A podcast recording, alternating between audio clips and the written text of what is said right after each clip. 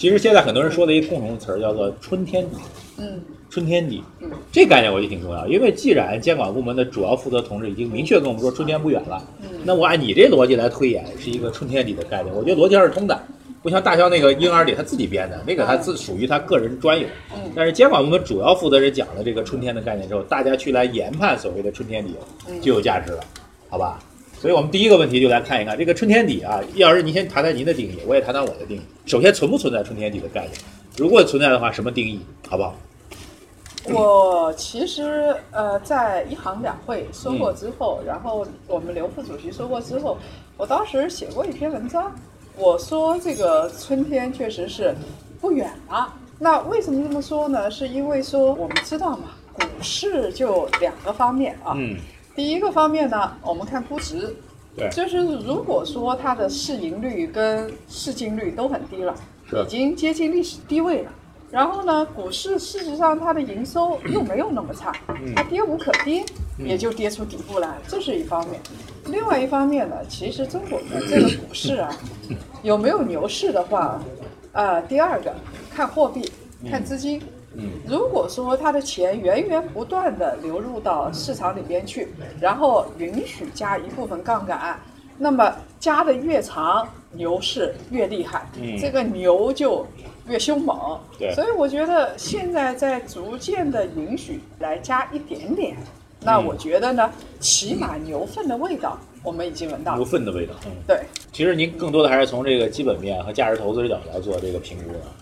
没有，啊我我您您不是讲估值估值到位了吗？呃对吧？是对，这这这这价值投资才才就是。我我跟大家说一家上市公司啊，这家上市公司是龙头企业，然后呢是一个细分行业的龙头，嗯而且为啥突然提到一个个股呢？哎，我我我就想告诉大家，啊就是中国的这些龙头企业，而且是拥有定价权的，对，它呢，据我所知是相当不错的，就是包括它的订单，哎明年的订单相当不错的。但是呢，它现在的股价已经不是腰斩，是一刀斩到脚脖子了。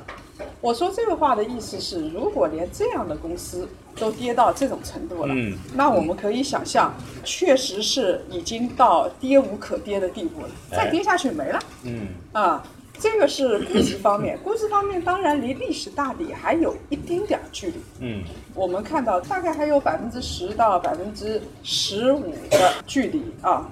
如果是这样说的话，嗯很明确，就是估值。我的第一个意思就是，确实再跌能跌到哪儿去？大家都很焦虑。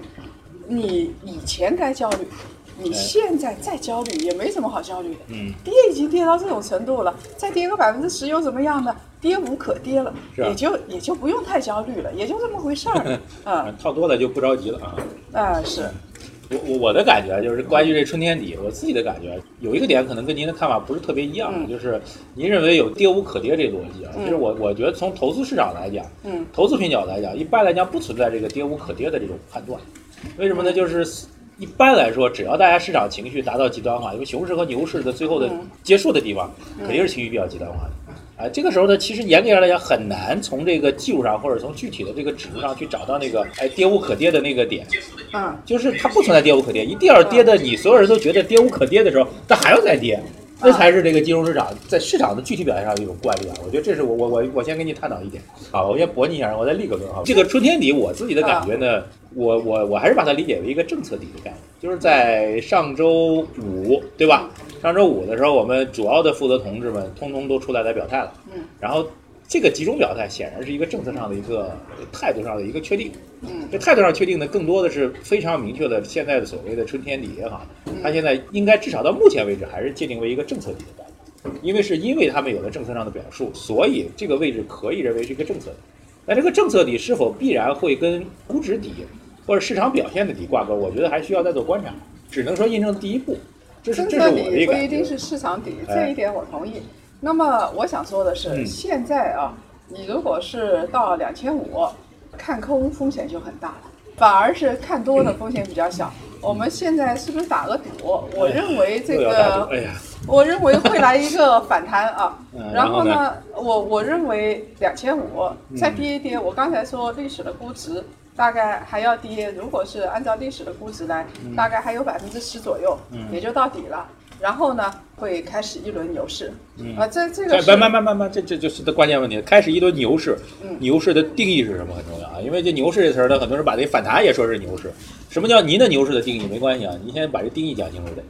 难道我们是说这个东西的吗？这个牛市、熊市，我觉得很明确，就是你看 K 线图嘛，嗯看 K 线图的话，它从一个转折，从一个底部开始往上走了，然后连续不断的往上走的话，这走走多少，您觉得就是牛市了？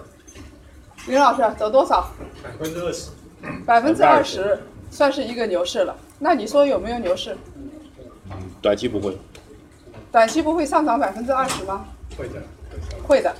所以呢，你受到我们的夹击您还了啊请个！外援，你关键是对对对对我你请不是你一个外援请一个邓巴巴来跟我，我这怎么能顶得住呢？我只是一个业余球员。如果是这样子的话我认为嗯这个第一，现在跌到这个程度，嗯已经其实风险已经消除大半了。对然后呢，我的感觉是，如果还要继续下跌，继续回探，嗯回探个百分之十，了不得了。然后呢，会有一轮反弹。嗯然后呢，如果说超过百分之二十是牛市的话，我认为一轮小牛市会有的。然后，那我再预测嗯然后呢？然后再预测下去您就先不管了。你就你你就把我当巫婆了。呃好，这叶老师的预测已经挺挺挺清晰了，就有可能再往下跌个百分之十是有可能的。对，但是如果跌了百分之十，到了就叶老师说的那个所谓历史的大底部之后，嗯会刚当再反弹百分之二十。对，是的，至于反弹百分之二十之后如何，嗯，叶老师说他也不知道。对啊，而且还有一点，我想跟大家说的是啊，六千点的时候，然后让人家觉得万点是可以实现的，然后到了两千五的时候，告诉大家还会跌到一千八百点。你居心何在啊你？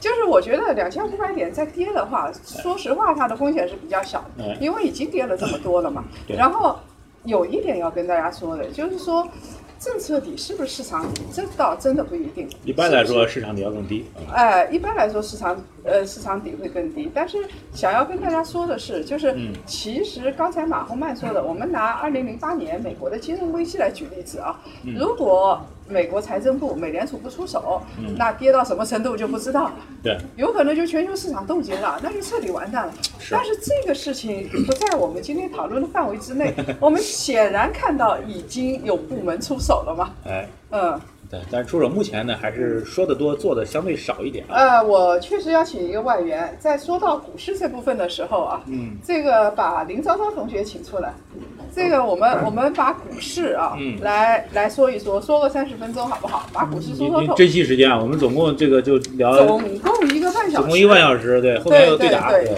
是的，是的。其实林昭昭同学啊，嗯最近有人骂他哎，对的，对，一般一般那个林老师哦，啊。哦，为李老师打 call。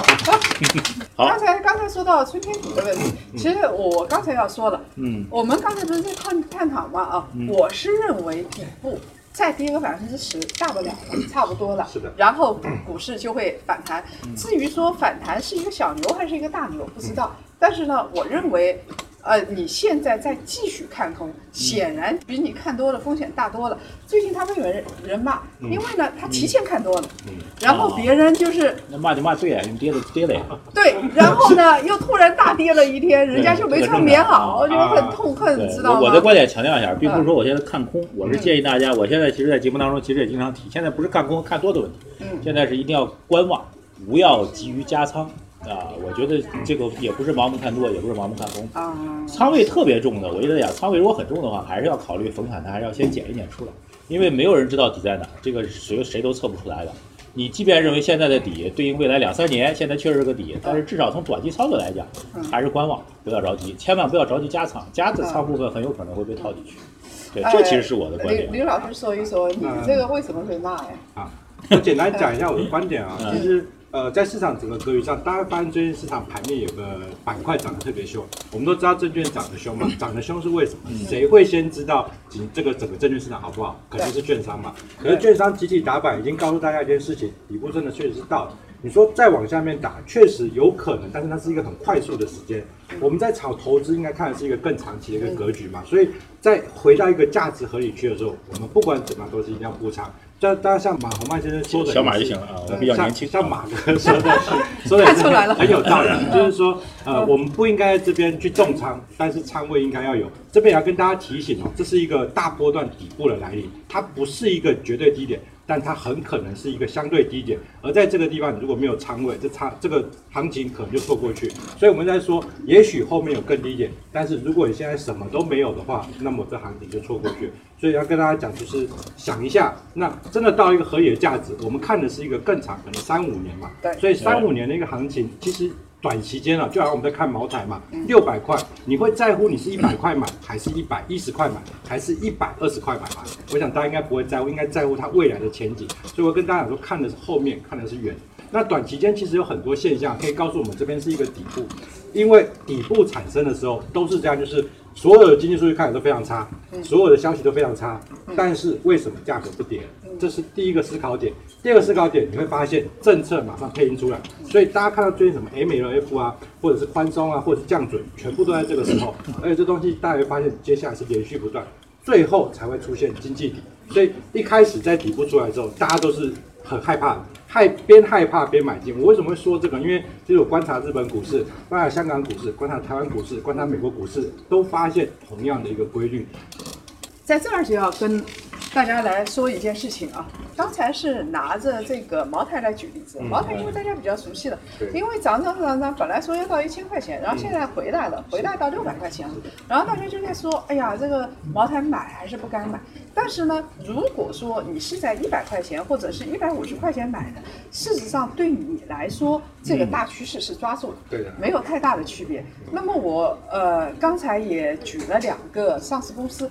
我举两个上市公司的例子啊，都是我非常关注。一家呢，现在已经这个市盈率真的是相当的低了。对。然后它是一家龙头企业，然后呃，确实据我所知，他的订单很多，很多的专业人士跟我推荐过，说这家公司很好。原来这个这家公司呃高的时候六七十块继续往上涨，现在到二十块了。然后有人说它还会往下跌。那你说再跌的话，它又能怎么样呢？十八块钱进的还是二十块钱进的，有太大的区别吗？没什么太大的区别。现在现在应该就是说价值估值确实是已经到。呃，我觉得我们在做投资哦，因为因为在等嘛，就是等这种崩跌的时候，其实会有一个现象发生。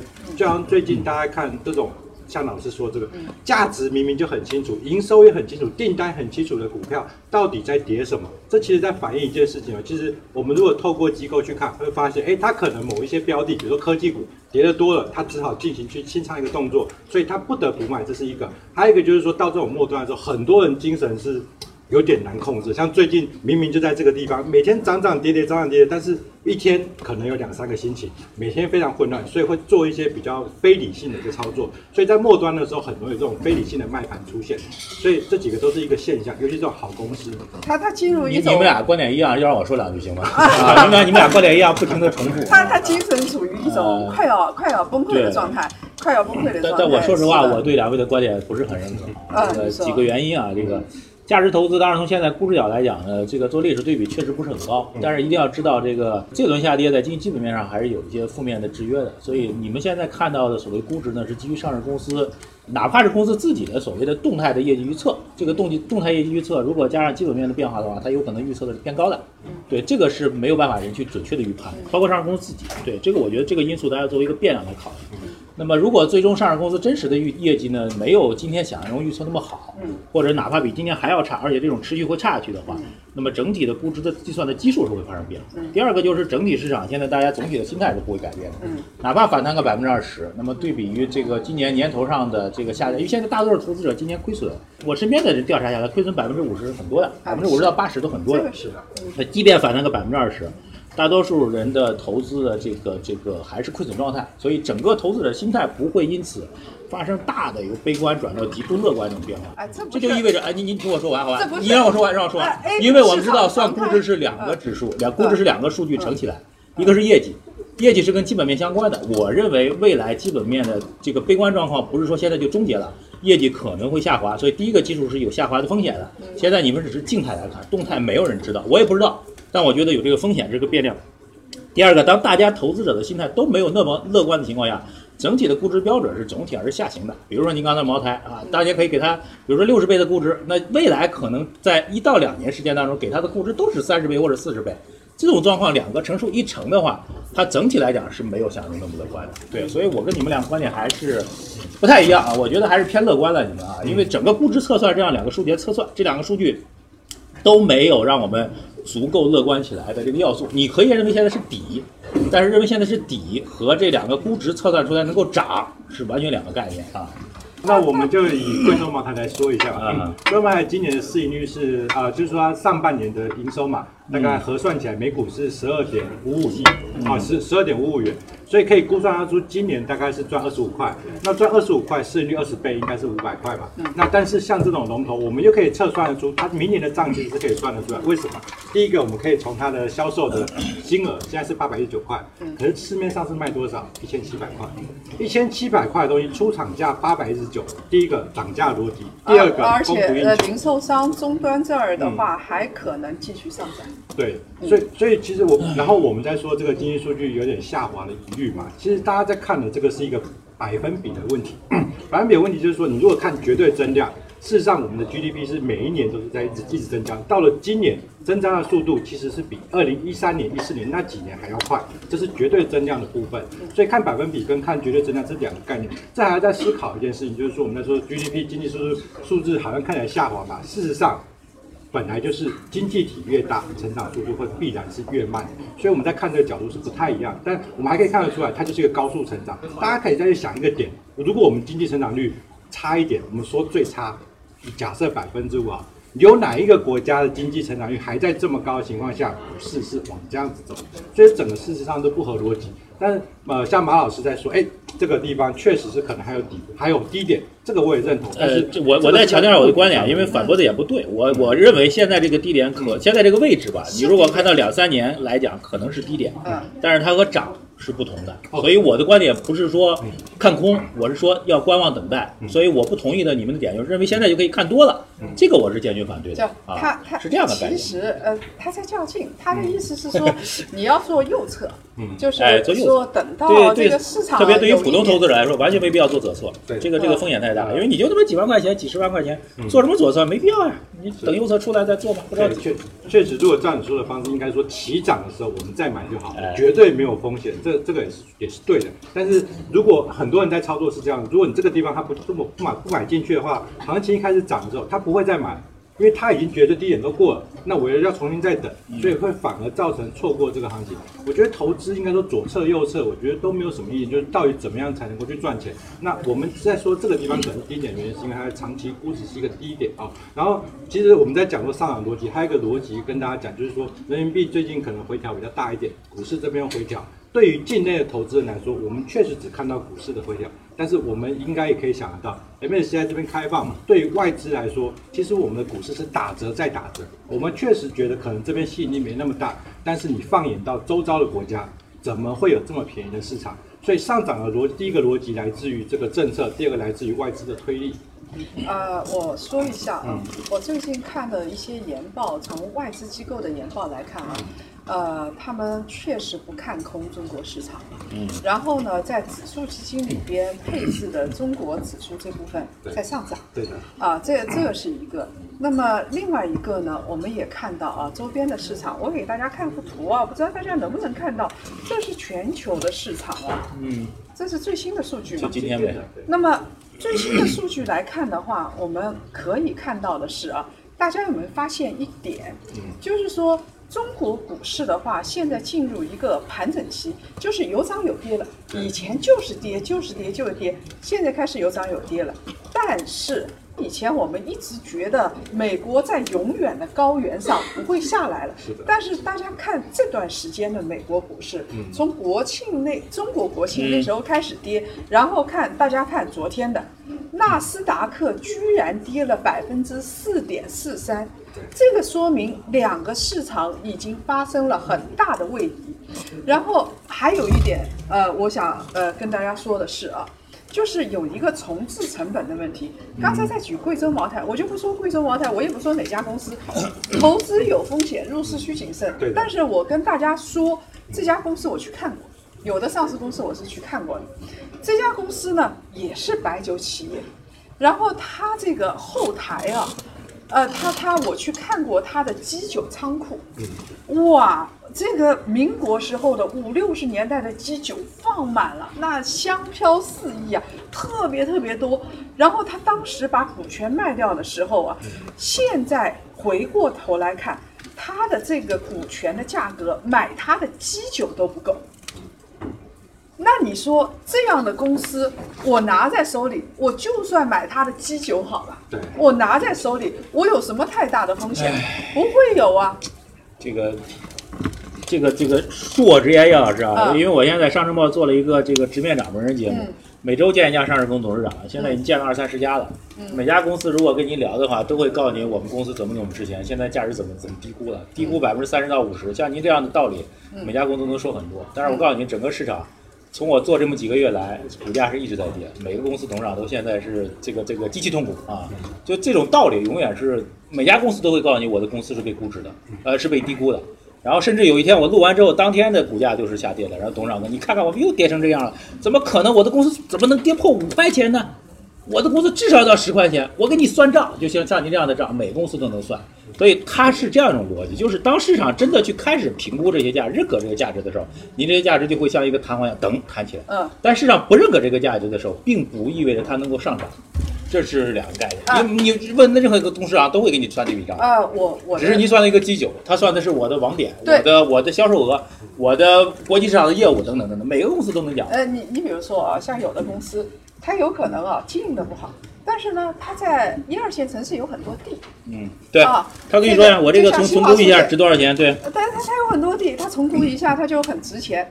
这个呢，你有一点说的是嗯，对的，我承认我没有打击你啊，不不，老马没没有打击我呀，对，我也没没没做，我没说错啥，你打击我干嘛？就是有一点 啊，就是第一，你就是市场有可能它估值到了底部的时候，哎确实啊，像我看到的很多行业的龙头企业，不管是白酒也好，医药也好，化工也好，这些行业龙头企业，它估值确实到低位了，嗯但是它有可能股价还会跌一跌。对的，这种极端情况会出现的，因为行为金融学它情绪嘛，对就就是我说的嘛，我我说是底，我不知道在哪儿。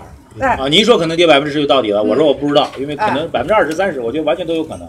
就是您说的行为金融学，对。不知道底在哪儿，所以我不判断呃百分之十到底，呃，我我我我判断不出来。我我我我觉得再跌个啊百分之十差不多了。那为什么呢？你情绪继续下跌的话，如果说我们的这个呃呃这个上证指数，呃深成指继续跌，每天跌百分之二，嗯，那五天不到对，就结束了。就结束了。对，基本上是这样的一个概念，我认为差不多了。那为什么这么说呢嗯？我也想跟大家说，大家会觉得我现在是个死多头。其实大家 看我呃去年的文章，股市的文章，跟今年二零一八年元旦一月一号的文章，我记得很清楚。我当时对股市、楼市做判断，对于股市的判断我是非常清晰的，全年基本上是熊的。啊，那么现在我为什么这么说呢？确实是它的估值到低谷了。那么你可以说估值到低谷，它情绪极端还会继续下降，没错，它有可能再继续下降一点，但是继续下降到百分之十左右也差不多了。它如果再跌的话，经济就就会出问题了。这个时候就用上你的那个逻辑了，也就是说，现在你承认政策底出现了。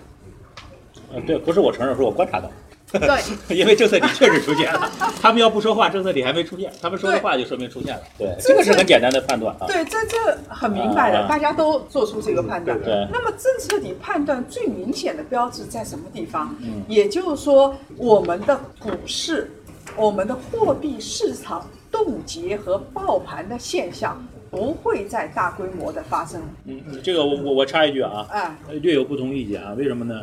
这个我们现在措施呢是避免股权质押爆盘、爆仓，嗯，实际上是采用了行政手段和资金救急的方法。嗯，那么换句话说呢，当股市如果出现反弹和上涨之后，当股权质押的雷真正解掉之后，据我和金融机构很多人聊，大家认为这可能会导致一个逆向选择，反而当你这个雷真的解除掉之后，不排除银行和券商强制要求你去增加你的保证，强制要求你尽快的，我不给你那么多抵押了，因为他们觉得在我需要平仓的时候你不让我平仓啊，对不起，现在我可以平仓了，我就赶紧平仓。这个跟当年大股东想要去减持的时候不让他减持，但是一旦股价涨上去之后就会出现抛盘，是一个。我不知道你说的是哪些金融机构，显然他们缺乏常识，这是很明确的。人是会忘了痛的，尤其是在市场上，不管是股票市场还是房地产市场。我记得房地产市场当时基本上就是两三年一次小调整就要开始了，对不对？对房地产市场是很明显。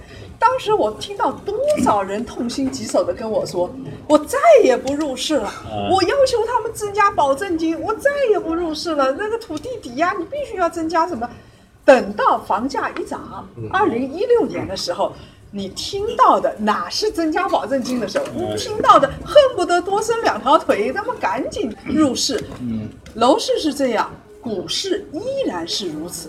如果是猜雷，这就是人的本性，不会变。嗯等到猜雷猜掉了，我们现在其实打的折已经很狠了。那么你难道到时候让他们打多少折？让他们打一折，有可能吗啊，？这个不会的，这个不会的。这这个整体来讲，嗯我收到的状况是这样：如果当市场需要在这个股权质押需要去强行平仓的时候，其实不让我平仓啊，通过政策把它给救住了。那导致的结果呢，其实作为金融机构来说，它会做一个风险评判。你不让我平仓，其实把风险转嫁给金融机构了，对不对？所以金融机构就在考虑，将来你再找我再去做股权质押融资的时候，我整体的额度是收缩的，我不太愿意做这个生意了。嗯我的这样的表达可能会比较清楚一点，嗯这个你能够理解了吧？因为金融机构还是一个理性的，那我需要平的不让我平，那我以后的生意我可以不做吧？嗯你现在不让我评，那我以后不做。所以总体来讲，其实反而会让整个市场的资金面因为这个救市短期解决问题，但未来其实在资金上反而给上市公司大股东造成资金上的压力啊。我是提示这样的未来继续救市，万一出现这个资金冻结的情况，你放心好了，嗯那继续救市，而且。咱们说句老实话，你金融机构做不做？你要做多大的规模？你说了算吗？我我们假设啊嗯，如果政策不出手，我相信这个先是几千亿，然后接着就是上万亿的事情。嗯，光是那个股权质押的事情，你想想看有多少？就是你你把这个股权质押的总规模算进去，几万亿是有的，嗯上万亿是有的。对，那么你如果说不出手，允许他们平仓，嗯。你可以想象现在市场到什么程度了？对，这个我这个我同意的，就是紧急救市嘛，这个在零八年、九八年，包括美国也是在做的，我觉得这个都能理解，只是我们在推演，因为我们推演的不是现在到底是不是估值估值有有有有低位的问题，这个我们是一致的。争议的点就是反弹有没有机会和空间。我的意思就是，当现在大家比较紧绷的时候，靠政策撑起来。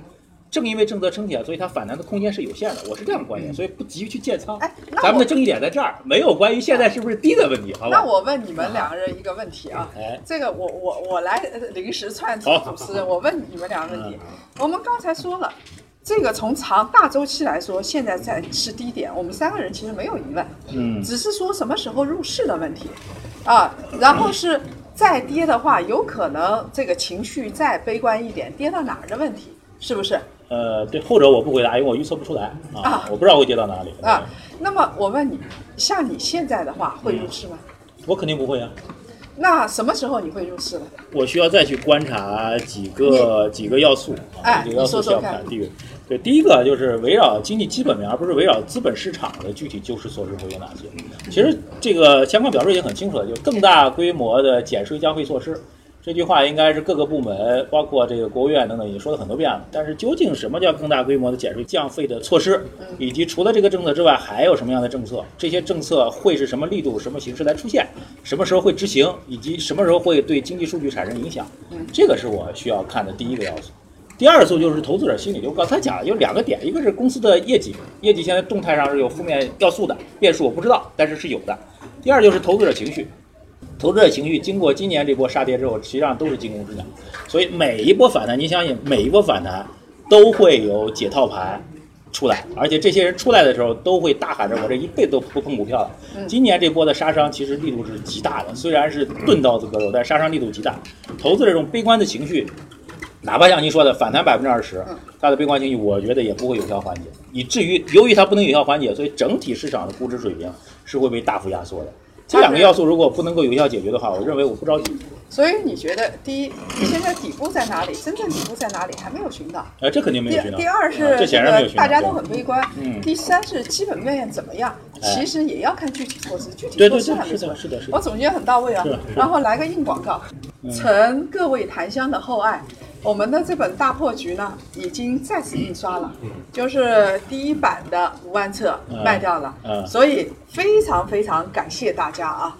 然后我想在接下来的话，我们团队会推出更好的产品给大家看我们的檀香学院。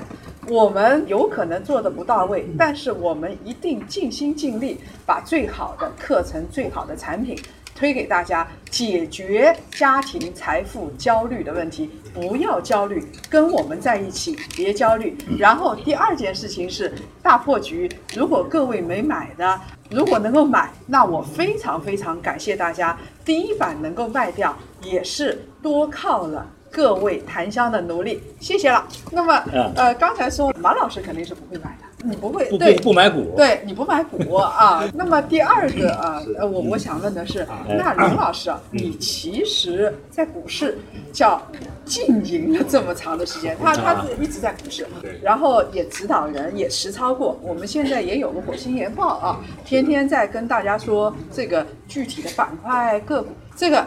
合规性没问题啊，嗯。我们是华华兴证券啊。这个全面合作的。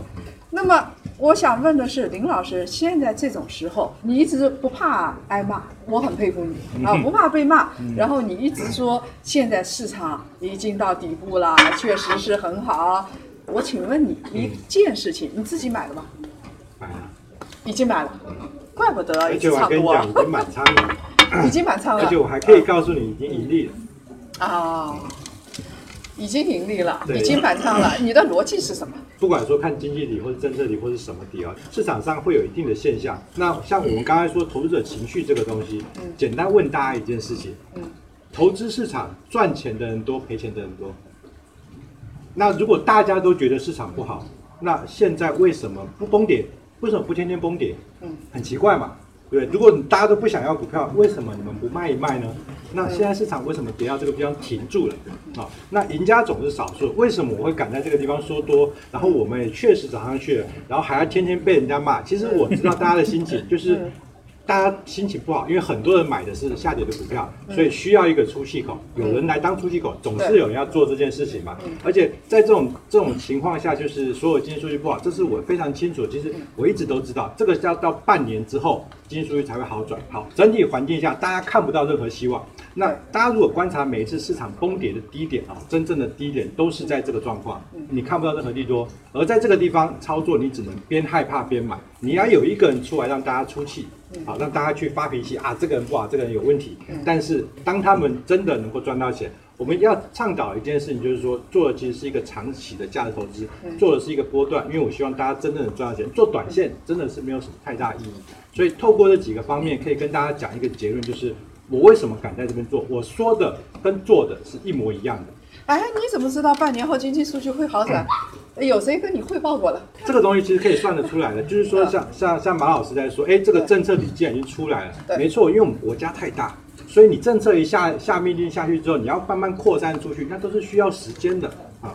但这个时间我估算其实不会到半年那么久，而是说为什么要半年？因为它整个扩散出去之后，还要在第二波、第三波、第四波、第五波下，就好像资金越来越大，那到时候到一定程度的时候就会发酵。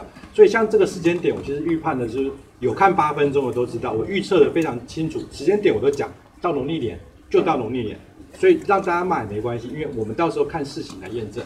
啊，这个不代表夜谈财经的观点啊，仅代表昭昭同学本人的观点。好，要不我们股股票先聊这么多吧，已啊经四十五分钟了。就是啊啊，还有还有一点啊，我那你得问问我啊，你这哎呀，对，叶老师报告那个，您您现在仓位是多少？那个您现在是肯定跟昭昭老师一样满仓，而且居然赚钱了，啊没有，而且肯定全是茅台，啊家里买茅台酒，股市买茅台股，不可能。以上仅代表马红曼的个人观点，仅供参考。来，叶老师，您现在什么状况啊？就是我确实觉得是低位，然后我嗯现在在密切的关注一些龙头股，有的龙头股我已经小部分的建仓了，我没有像这个招招同学那么激进，嗯就是大规模的建仓。但是呢，我有的东西我非常明确，嗯呃，这个第一，我认为部分龙头股已经到顶了，嗯可以买了。然后呢，第二，我自己本人呢是小规模的买，嗯没有大规模的买。叶老师小规模嘛，就相当于我们的巨大规模啊。啊，这个因为你怎么这么了解我财富基础不一样，对。啊，那么呃，在接下来，我我我想跟大家说的是，像这种股市啊，到现在这个时候，我们每次都会说，在别人贪婪的时候，我恐惧；在别人恐惧的时候，我贪婪，就是耳朵都听出老茧了。嗯，就是，但是真正的到了该贪婪的时候，有几个人去贪婪了？有一件事情我想跟大家说啊，嗯。就是做几个判断，我想是代表我本人啊，跟大家说一下。第一呢，就是我事实上说美股的时候，这两年我一直在检讨来着。我跟张昭同学说过，我说我是错的。但是呢，现在美股确实是从顶峰开始下滑了。对啊，这是我的一个基本判断。嗯第二呢，中国股市从大周期来说的话，基本上已经到谷底。如果是两千五，在我眼里跟两千三没有太大的区别。所以呢，诸位如果说对股市真的有兴趣的话，你可以去看看这个龙头公司比较好的公司，这个管理层兢兢业业的，这样的公司少，但是有。就像夜谈财经这帮同学们一天工作十几个小时一样，这个这这这些公司还是有的啊。然后大家去看。第三呢，其实我们要看历史数据。就是今年很奇怪，通常来说，美联储加息啊，加到六次左右的时候，美国的资产品价格会下跌的，股市、楼市应该会下跌了。但是呢，这一次下跌大概要到八次左右，说明后来啊，它降降税、减税，又拖了拖股市。有。效果的，对，有效果的。那股市在高位，但是你再拖，它也到高位。了，就是呃，在接下来就下行。中国股市呢，就基本上现在是一个逐渐逐渐放水的过程。对然后我认为从以前来看的话，经济数据跟股市不对应。很多人说股市是经济的晴雨表，你刚才其实也有这样的观点啊，马老师。对，就是看基础数据，然后看股市。其实股市是面哈哈镜，嗯它并不是直接映照的。嗯，那么股市一定是提前反应。对在这个时候，我们的经济数据有可能你看着还是到年底，然后到明年一季度还不是太好。但是呢，股市会提前半年左右反应对，从谷底开始往上走。所以我认为股市在这个时候，基本上，诸位啊，从大底来说，大周期来说，嗯，四不到四千家，将近四千家的上市公司，两千多点，两千五百点不到的估值，你是很难找到的，对，不可能了，对不对？确实非常难找到。哎，是的，好，股市就先聊到这儿吧。嗯其实刚才那个叶老师在讲的后面是你讲的后面的一个内容，就是基基本面的内容。其实我对整个中国经济的未来的基本面，嗯我我其实有这样的看法，就是我们来看最近一段时间为什么，其实我们讲微观，我先从微观上来讲，哎最近跟企业家聚的比较多。嗯，说实话，最近企业家在内对经济形势确实有一些这个，我觉得是有一些恐慌状况表达出来的。但这种恐慌呢，我我我们如果从这个经济运行的角度来讲，我觉得是有它的可能，我理解为阵痛会比较合适啊。为什么？因为大家所谓的恐慌，其实总体来讲，那么跟最近几年的政策变化，特别是去杠杆的政策密切相关。我们实际上严格来讲，从一六年下半年开始，一七年就非常强化，一直到现在，去杠杆的政策是非常非常强的。特别是，其实它不是宏观层面，主要在微观层面啊，嗯就包括这个这个表外的业务的严控啊，包括这个资管新规啊。刘鹤副总理也讲了嘛，对吧？有有些金融机构就愿意贷给国企，不愿意贷给民企，这在政治方向是错误的。那他既然这样批评，说明这个问题也是存在。在总体资金就偏紧的情况下，特别是部分的民营企业，嗯因为刘鹤副总理讲的这个问题，所以他们资金确实偏紧，这其实是造成了现在经济运行当中确实体会到一些压力和问题。嗯但是某种上来讲，去杠杆政策本身是对的，就是我们历史当中很多的这个所谓泡沫的产生，都是因为资金过于泛滥。所以这次包括这次的政策来应对经济的所谓压力也好，每次都要强调不会大水漫灌，不会大水漫灌。所以货币政策这个严控，我觉得本身是一个在方向是对的一个哎，你说了。半天，你觉得宏观经济到底是好还是不好？哎，我觉得现在是整体的未来是有一个好的趋向，是可以等待到的。嗯但现在因为我们在具体操作力度当中，在去杠杆上政策力度比较强大，嗯所以导致微观层面感到了一阵的压力。在这个压力过去之后，我觉得会有一个比较好的机会。多长时？间过去？你还跟大家从我观察，从今天全国两会开始，去杠杆变成稳杠杆，实际上是一刚正式宣布当上央行长之后，他是第一个表述把去杠杆变成稳杠杆的。但是到目前为止，包括政治局会议，包括国务院常务会议，包括各个部委的描述，嗯一直有人说去杠杆，一直有人说稳杠杆。嗯那么从这样来讲，如果现在是去杠杆、稳杠杆一个过渡的过渡时期的话，嗯那这个政策的变化说明已经显现了。嗯那么按照我这个逻辑来判断，其实还是刚才你讲的，嗯大概半年再到大半年时间，嗯基于宏观货币方面没有之前那么严厉一个调控，微观方面的一些波段反正，就我讲刘克总理讲这个所谓只保国企不保民企的这个波段反正能够做一个调整的话，我估计再过半年左右，整个基本面的数据开始向好的概率就开始出现了。数据一直是挺好的。这个问题不讨论，这个问题比较敏感，不讨论啊。啊，呃呃，我我我的意思是，这个从我们的 GDP 的数据来看，从 CPI 的数据工业，增加值数据也不错啊，呃国企的利润也是不错的。对嗯，呃，工业增加值数据不错，所以从数据来看的话，一直是保持在相对稳定的状态的。嗯啊，那么我跟大家说一说，其实我平时会，我也会碰到很多企业家，嗯啊，他们这些企业家会问我，叶老师，我现在该怎么办？嗯其实他们很痛苦，是，就是说，我现在到底是该扩张呢，还是该扩张呢，还是该怎么样？哎呦，就是我没人这样问我，每个人都问我该嗯如何收缩啊。啊，不有，呃，他们他们现在不知道到底是该扩张还是该收缩，是，所以我想跟大家说的是，就是现在啊，比如说形势已经开始，就是货币，你刚才说嘛，货币已经开始逐渐的放水了，放水我水，我没说，我是说从去杠杆变成稳杠杆啊，我没说放水，这个是不一样的。这个稳杠杆的话，你就得注点水。我们说白了这，是这是您说的啊。这个我们要不然的话，我们不要降准，嗯，降准的话就是水要多一点。对，否则的话，我们要降准干什么呢？嗯，对不对啊？这个是从逻辑上来说就是这样子的。对，那么对于企业来说的话，很多人就是会说，那是不是我们都可以借到钱了啊、日子就好过了？当然，我在这儿我要提醒诸位企业家一句啊，嗯，因为我们现在事实上还有一个身份，其实都是办企业的。我一直在说，什么时候该办企业，什么时候不该办企业，财务指标到底是什么？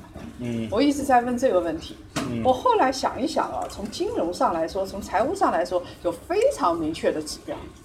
这个指标就是，如果你企业的净利润嗯低于银行的理财产品的收益率，嗯那你就不该扩张了。嗯，那说明你忙了半天是白忙，还不还不如不干活儿，啊把还不如钱交给别不干活。把钱交给银行，让银行替你打理。现在大概银行的理财收益四点二到四点五，现在基本上啊。所以啊，嗯呃，诸位啊，这儿有一个硬指标告诉大家，嗯如果你的净利润低于四百分之四，嗯请你别再干了，不要卖命了。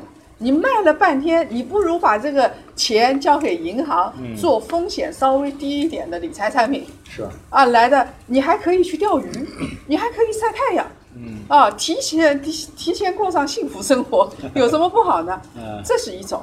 啊，这这个呢，但是你非要干呢，你就不要再扩张了，说明你现在的经营一定是遇到什么瓶颈，使得你的利润、毛利率跟净利润都无法突破，啊，你就不要再扩张了，这是一个硬杠杆。我一直跟企业家说了。第二种情况，当你碰到第二种情况的时候，请你的企业马上关门，嗯。你不要再呃，对，第二种情况是什么？第二种情况就是你的现金流极差，差到要去民间市场借贷去借高利贷。嗯哼，碰到这种情况，你比如说我们现在消费贷啊，我给他算了一下，还是比较良心的消费贷，它的贷款利率是多少呢？年化的，大概是在百分之十八。啊。那么我假设你呀、企业现金流遇到问题了，然后你要去借钱，你借到百，当你碰到问题，你去借钱，你去百分之十八能借到的时候，就烧高香了。通常来说的话，是现有银行贷款利率的四倍，对不对？对我们有法律规定的四倍。那么你年化一年，你这个贷款利率，假设说你百分之三十，假设你去借钱了，你干到像苏银霞这样子，我告诉你，这就说明你苏银霞是谁？山东的那个企业家后来借高利贷，后来他儿子啊，那个啊，你还记得那个事情吗？名字没记住，这事儿我知道。啊，你说我知道这对事啊，我们就不多说了，好不好？啊这个事情，但是总而言之呢，他去借了很多高利贷。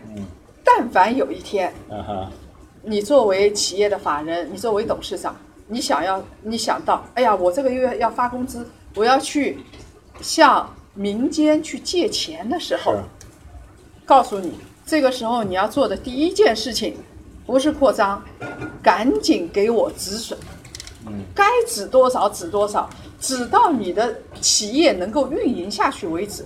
这个时候你企业不是扩张，第一收缩，第二，如果你还要借高利贷，你的企业才能运营，赶紧给我关门。嗯，那么什么时候企业可以大规模的扩张、大举扩张？就是你有护城河的时候。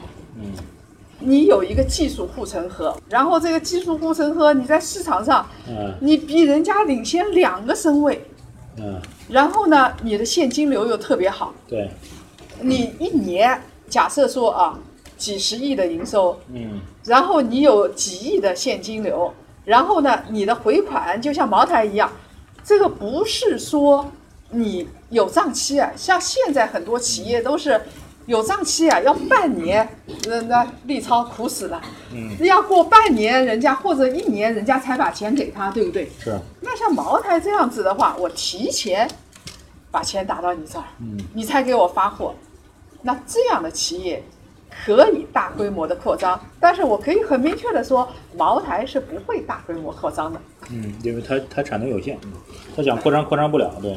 呃，不是，还有其他原因，我就不说了，这企业秘密。呃，啊，这个刚才叶老师讲这个问题，我觉得挺有意思的，因为类似的问题，我身边的企业家朋友也也经常会问，但是我可能有个跟您不太一样的角度，观点哎倒，是我觉得您刚才讲的这些标准都是客观存在标准，我非常认同啊，就是嗯我理解的角度可能跟您略有不同，嗯就是您刚才讲的止损也好，关门也好，等等等等，但是企业家这个群体呢，就是作为一个成功的企业家，他有一个重要的一个属于他和非企业家之间的区别，嗯就天生的他是要去创新，要去承担压力和困难的人。嗯对某种上来讲，其实，在绝大多数企业家心目当中，根本就不存在关门儿，呃，甚至也不存在收缩这个词儿。嗯，那么我们如果我们不是作为企业家，我们作为一个理论研究也好，作为第三方的也好去观察的话，我们会觉得他有点盲目。这也就是这个就你你讲叫大大破局，我们小波同事讲大败局。嗯大败局其实讲的就是这个企业家，好像所有人都觉得我操，你这样干下去，你不要输了吗？嗯那，我就得干，为什么？因为他骨子里他就是个企业家，所以企业家和一般的普通人来说，啊，最大的区别就是他愿意去承担风险，所以他们其实往往不太，你你哪怕把这三个标准跟他讲了，实际上是没有用的。如果他是企业家的话，他的历史使命或者人性的使命就是要去承担风险，哪怕觉得可能会失败，他觉得有百分之十的可能赢，百分之九十可能会失败，这个群体依然还是会往前冲的。但是他这种冲，他可能会自己失败，但对于社会来说，有可能会创新突破。这个我可能是跟您的解读的角度不太一样啊。没有这个冒险属性的人是不可能做企业家的。有一点，这个是非常明确的。嗯你比如说，这个当时柳传志是不是个企业家？是企业家对，啊。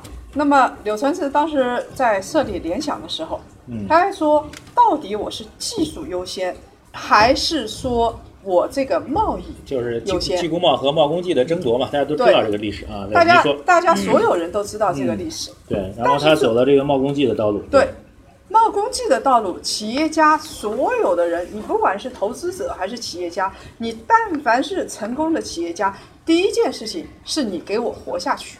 嗯所以柳传志选择贸工技，在当时的情况下是非常理性的。他这个注册资金，当时如果是一百万的话，嗯当时那个年代，他花个一千万嗯到技术领域，根本不可能有今天的联想，死翘翘。我跟你说嗯，肯定是彻底完蛋。在我眼里，企业家的职责是什么？嗯打造一种社会模式，为社会创造价值，同时社会愿意为你的这种价值来付钱。所有只谈理想，不谈营收，全是耍流氓。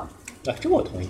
这最后活下来的肯定是，跟只要现在还能活下来的，肯定是有活下来的理由，但是并不意味着他在活下来的过程当中，他去承担了风险。我觉得这是两个概念。只我们两个公司现在都活着，我们肯定有活下来的理由，嗯，但是我们肯定会在某些时候去冒相关的风险，否则这个企业是不合格的，这个企业家是不合格。我们说的是严格意义上来讲，说的是两个话题。但是我跟你说啊，嗯在这儿我还要继续跟企业家说啊，哎，就是你企业家他有冒风险的嗯本质，但是呃，投资者本质上也要敢冒风险。你但凡是成功的投资者的话，也要感冒风险。嗯但是这个投资者、企业家，你企业家跟赌徒嗯是有本质的区别的。就是赌徒是什么意思啊？赌徒就是我我一家企业有一个项目，我明明这个项目不营收了，然后我还不止损，嗯然后我不把这条线砍掉，嗯然后把所有的钱都赌在那上面，嗯这叫做赌徒啊！九死一生呐、这个事情你是让全体公司、全体的人跟你在赌博，这样的企业家怎么是有责任感的企业家？你现在做了企业之后，老马，你的第一件事情是什么？活下去，活下去，这我同意。对不对？对第二件 嗯，活下去的前提是什么？有营收，有现金流。不，呃活活活下去就跟有营收、有现金流放在一起了。对活得更好，你就必须得冒险，哎哎，，对吧？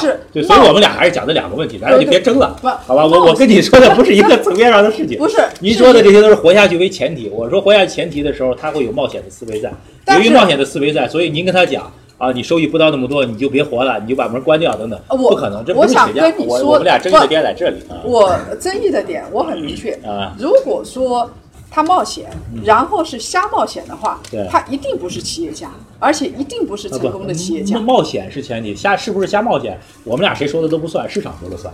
因为在企业家，他绝对不会说我这是瞎冒险。他如果知道瞎冒险，他就不去冒险，他一定认为这不是瞎冒险，是正确的冒险。我刚啊才已经提出来了对，你的这个资本回报率是多少啊？你如果连资本回报率这种硬杠杆你都不承认，那你的你的标准在哪里？但但叶老师啊，现实决策不是这么简单的。啊我这个项目看，比如收益率不到百分之四，只有百分之三，OK，我想招啊。我现在想想看，哎，国内市场我做的不好，国际市场突破一下，然后我再说我成本压一下，把人裁一裁，我的收益率是可以上升的。他认为我的能力是可以让我现在看起来的收益率可以上升的，这就是企业家的决策，这是他的冒险，而不是说他是静态的。我现在百分之三，企业家我就哎不是百分之三，我裁裁员，海外市场做一做，我就到百分之五了，我为什么不干呢？不是您说的这个逻辑，好吧？它是一个动态的变化过程。呃，所有的企业家，成功的企业家，你去研究，你去分析是有套路的。你比如说啊，他这个一个项目，假设说他的这个呃净利润只有百分之三，这个项目啊，嗯。那么他会去想，我裁裁人啊，我扩拓展一下市场，然后呢，我的利润就超过百分之四了，到百分之五了，就是可以做的嗯，这确实是动态的。嗯。但是企业家跟赌徒他的那个区别就在这儿，就企业家当他大规模的推广之前，他会打小样的，嗯。他会说这个东西风险我基本可控的，他有一个测算，测算了之后他再做对，他的成功概率比较高对。对对，这这是肯定的。赌徒是怎么样？赌徒是我不管一切了，啊我就全部都压上去了对。所以在我眼里的话，这个东西你你就得你就得承认这么一个前提。您您测算，因为每个人测算标准不一样，您测算是亏的，他测算是可以赢的，所以他就愿意干，这就是这。房子房子啊，聊聊房子啊，好多人在说聊聊房子，观点听叶老师的。从我跟叶老师认识这么多年，所有的我跟他有争辩的地方，最终都证明是叶老师对的，我是错的，这点我得特别先承认一下。房子的这个阶段还是听叶老师的。我讲一个这个细化的事儿吧，因为我最近跟开发商还是做的嗯这个接触比较多接触比较多啊。因为我们有一档节目就是专门采访开发商总裁的。而前一段时间我正好大概就是前三天四天，嗯我们大概带了十几个开发商的总裁、副总裁以上吧，去苏州去调研，聊吧聊吧，我听到两个信息。第一个信息呢，就是房地产企业现在日子过得确实压力很大。嗯，是这个整体资产比较重的开发商来说，啊，这个财务成本比较高的开发商来说，在目前的限价政策下，基本上都是亏钱的。哪怕在北京、上海这种一线城市，现在算下来几乎都是赚不到钱的。所以他们心情很悲痛。嗯，他觉得我干了半天，因为一个项目开发从拿地到最后可能至少两三年，那最少的，对吧？然后到最后一结账，发现是亏钱的，就是心情都很沉重。就我们那顿螃蟹，您知道有多沉重吗？就恨不得我们是螃蟹被蒸的那种感觉。就是就是吃的都是一斤重的 螃蟹？然后都在流了两斤两斤重的泪。这是第一个啊。嗯第二一个呢，就是开发商其实他们也有他们的意见表达。我先不说对和错，我只描述客观状况，因为我们是做记者出身嘛。嗯他们十几个人其实提的这样一个想法，因为现场呢确实有有有一些朋友他有能力去把自己的意见反馈到调控部门的，嗯。所以他们现场就临时发起一个提议，说我们把我们想期望嗯的政策的调整的方向嗯。告诉你，你负责写这个意见反馈，嗯。反馈给比如住建部门也好，反馈给这个市级部门也好，我们要表达一种态度，我是客观观察到那么他们也客观来讲，就是房地产现在比较严格的政策，主要是限购、限价、限贷、限售这些措施，对吧？嗯他们自己也是，他说这四线措施去做大的调整概率也不是很大，他们也能理解。但是是不是可以做一点点微调？比如说嗯这个贷款买房的限制，嗯你这个首付款比例是不是可以适当下降一点？嗯嗯最起码让那些愿意买房而且愿意承担贷款风险的人，嗯让他稍微多一点。嗯我们需要这样的需求的一个增长，而且很多人是一套需求，或者是改善需求，他们认为这部分需求应该是得到支金融支持和保障的，而不是现在比较高的这个首付款比例太高了，大多数人达不到，包括这个认房又认贷的这些限制措施，导致那些想去改善啊，甚至是首套住房的人现在也贷不到房。他说这个政策是不是可以调整？还有就是在这个拿地过程当中呢，会有很多限制性条款，比如你价地价达到一定高度之后，你必须要配很多很多的这个长租住房、政府公租房。说这政策能不能松一松？因为那公租房对我来说现金流压力很大，嗯我钱倒不回来，嗯而且我那位置如果比较偏的话，嗯我这公租房盖好之后也注定没人住的。嗯卖嘛，有人可能买，但是租是完全租不出去的。嗯他说能不能更柔性化、人性化一点？就大家七嘴八舌在讲这个事情，就是前两天的事情。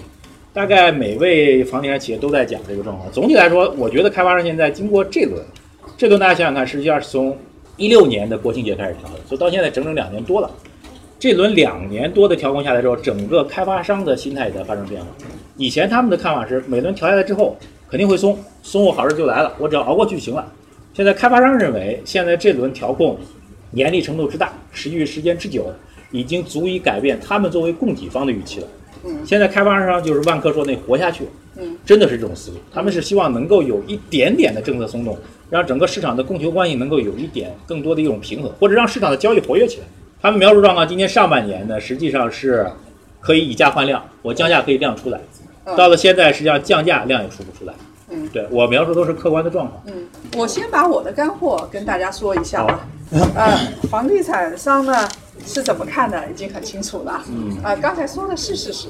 然后呢，买房的人是怎么看的，嗯也清楚了。买房的人永远觉得房价涨得还不够高，还没有买房的人呢，啊，希望它跌永远。哎，永远觉得房价是太高了。首先，房地产现在处于一个什么阶段？给大家提供参考，但是非常明确我的判断。我现在认为房地产处于一个高位盘整的阶段，就是震荡，意思是上不去也下不来。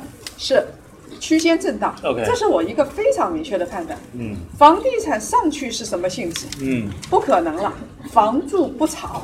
然后现在一手房备案价明明白白的，我跟你说，有的开发商，呃，前两年拿的地王，对，然后呢那是注定要亏的。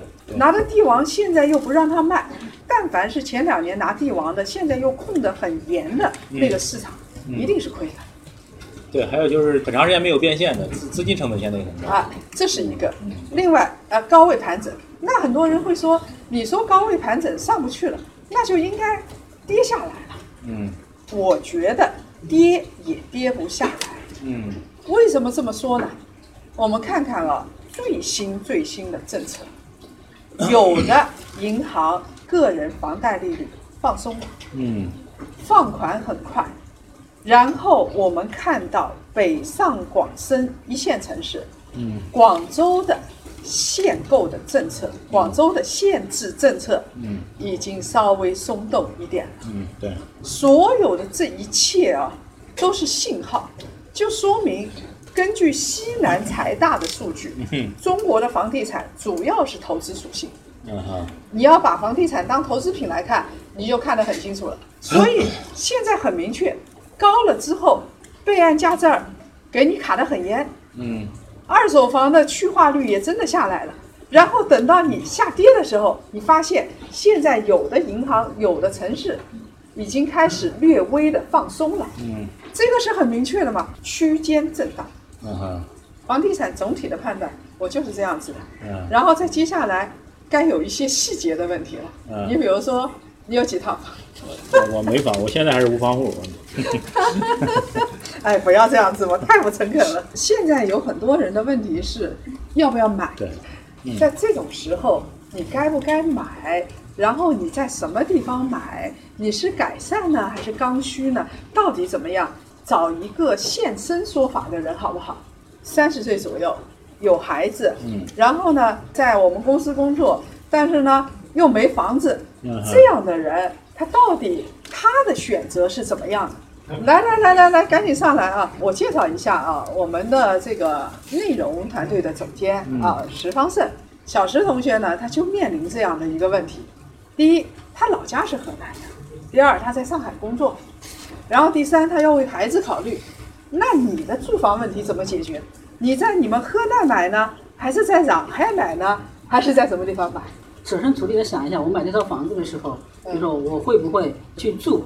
比如说我到我到我们那个地方四五线的小城市，然后买的话，考虑了很多问题嘛，一个是环境污染的一个问题，然后我就考虑到就是说我买了之后，我肯定是不会在那儿住的。考虑之后，然后有了一个选择，就是说我在就是说上海周围我买一套房子的话，我有可能是在那儿住的。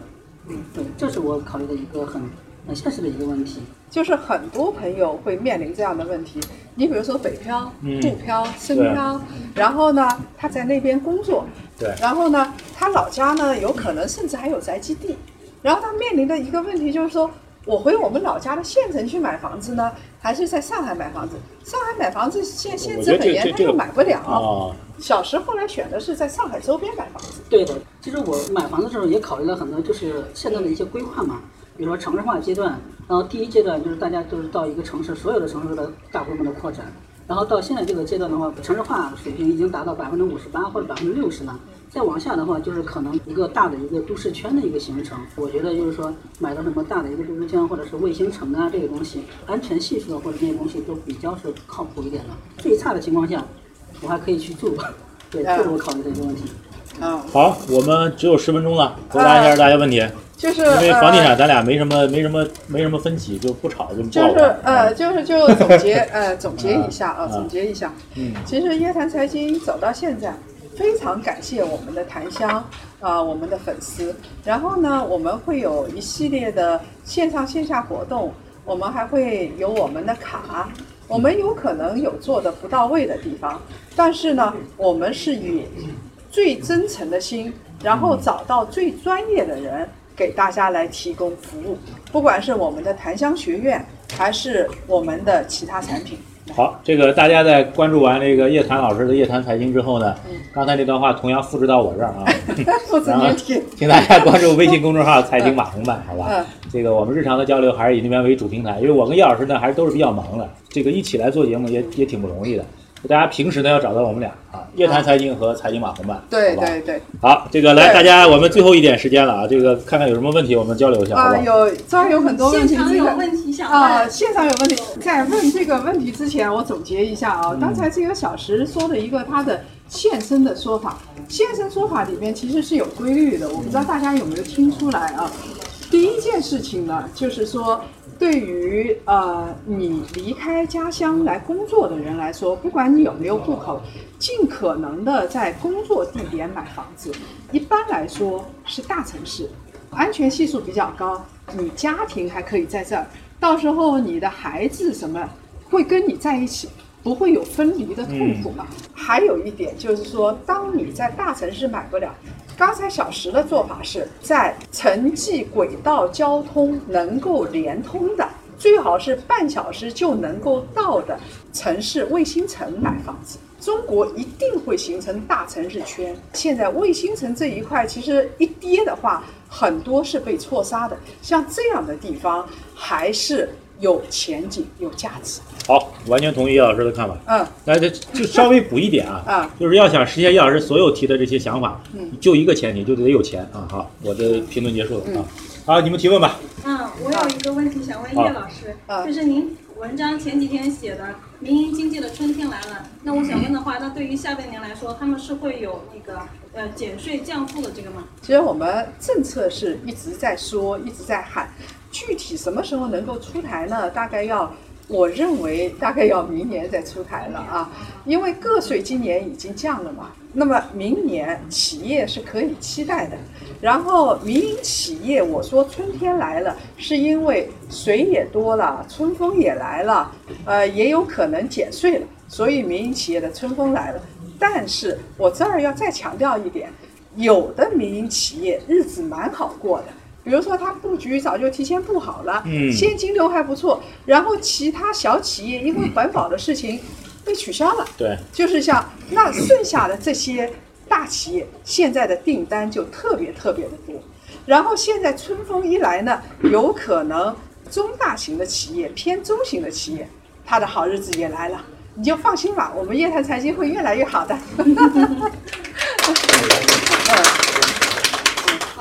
好，然后马老师，我也有第二个问题。然后呢，我是刚刚听了两位老师的一个辩论，两位老师首先不不是辩论，论。我们俩观点从来都是一致的，我们只是略微讨论了一下。那两位老师都达成了一个共识，就是中国的经济已经到了底部。那么除了股市可能会有机会之外，呃，马老师认为在其他的哪些行业或者说个人投资上，哪些资产大类可能还会出现一个机会？还有就是刚刚有提到过，美国的股市现在从顶峰开始往下跌，那美国的话又是对海外或全球的市场有很大的一个影响。那马老师认为，对于其他的海外市场，那现在是不是有什么影响，或者有什么机会，或者是一些危机？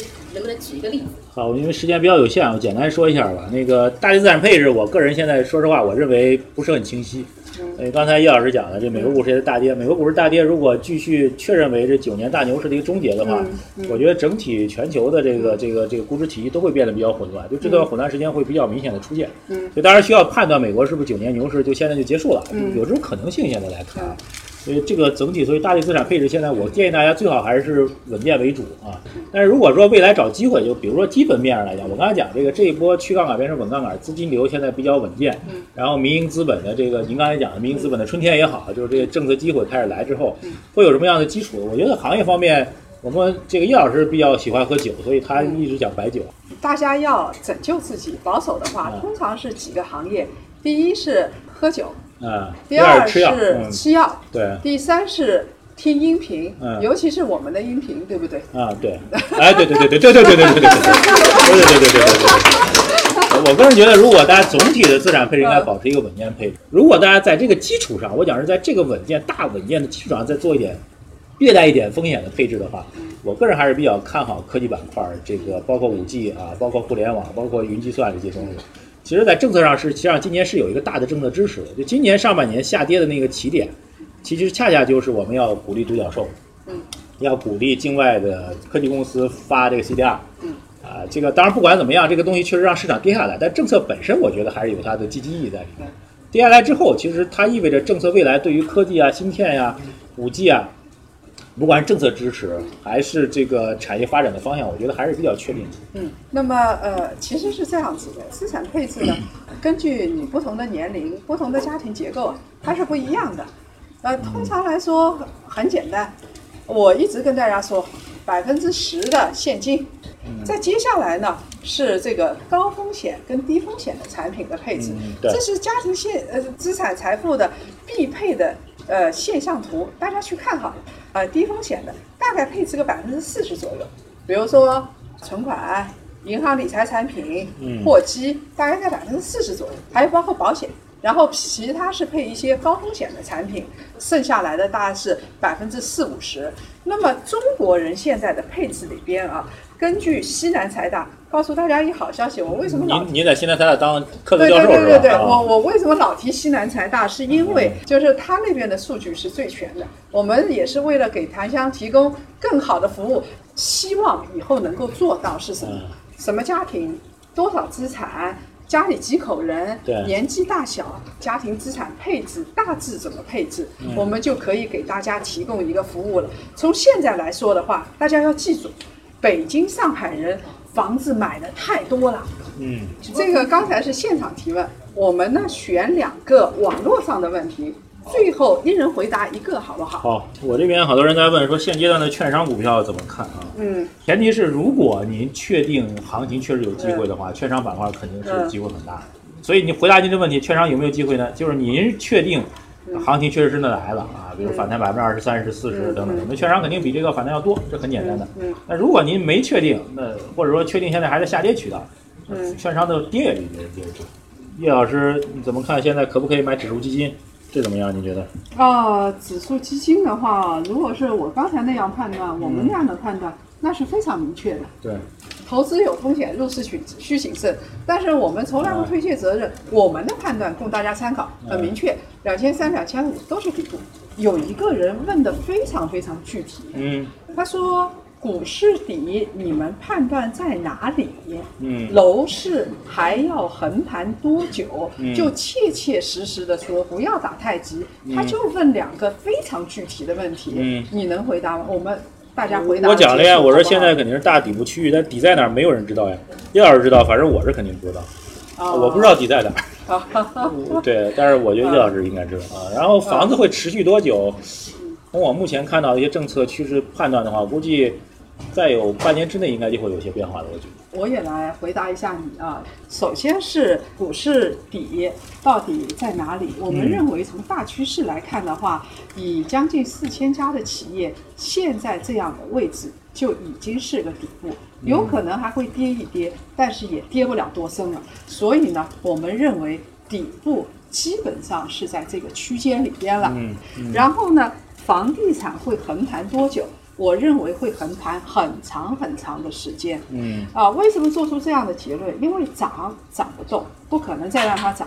但是跌呢，我们看到马上各个地方出台了一些稍微一点点的救市措施，说明它是不希望。房地产市场大跌的，会出现大问题，所以在这个区间内会震荡很长很长的时间。今天要向马老师道个歉，我们这个团队都上来了啊，啊没包括股关系没关票市场包括房地产市场，你没觉得我是在欺负你吗？没有，我对你很好的呃。对您您对我好了很多年了，我知道。好，那我们就先聊到这儿，好不好？好的，我好们我们先聊到这儿。好谢谢诸位啊，谢谢大家。大家关注我们两个微信公众号“财经马红漫”和“夜谈财经”，希望未来还有机会跟叶老师做更多的交流，好不好？好嘞，谢谢大家，再见，谢大家，谢谢。再见，再见。嗯。